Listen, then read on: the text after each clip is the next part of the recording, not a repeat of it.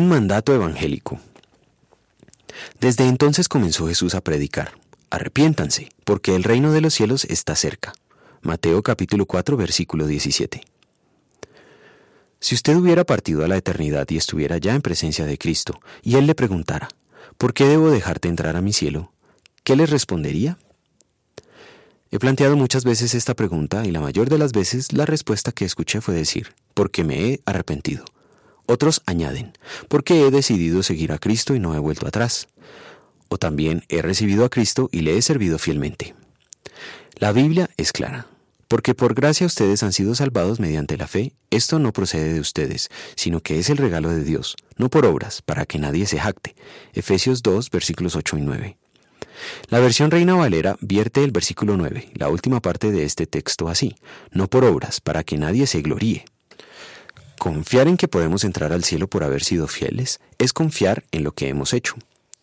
También apoyarnos en haber recibido a Cristo o en haber decidido seguirle, aunque no nos parezca, no es otra cosa que apoyarnos en algo que nosotros hicimos y que pretendemos sea la base para tener el derecho a la vida eterna.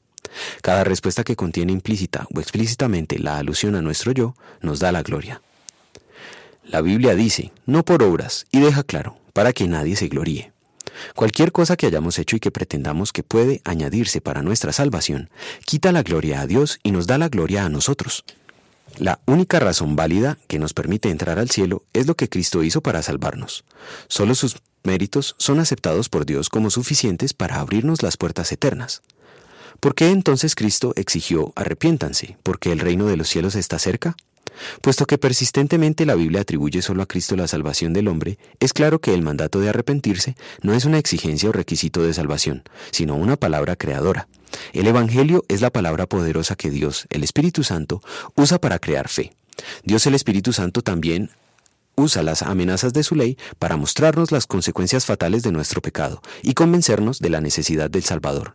En gratitud vamos a querer confiar solo en los méritos de Cristo para salvación y no en nada que hayamos hecho.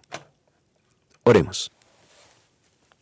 Señor, confieso que por mi propia razón o elección no puedo creer en Jesucristo mi Señor, ni acercarme a Él, sino que el Espíritu Santo me ha llamado mediante el Evangelio, me ha iluminado con sus dones, me ha santificado y guardado en la fe verdadera. De la misma manera llama, congrega, ilumina y santifica a toda la iglesia cristiana en la tierra, y en Jesucristo la conserva en la verdadera fe. Gracias te doy por ello, pues mi salvación no depende de mí, sino de ti. Amén.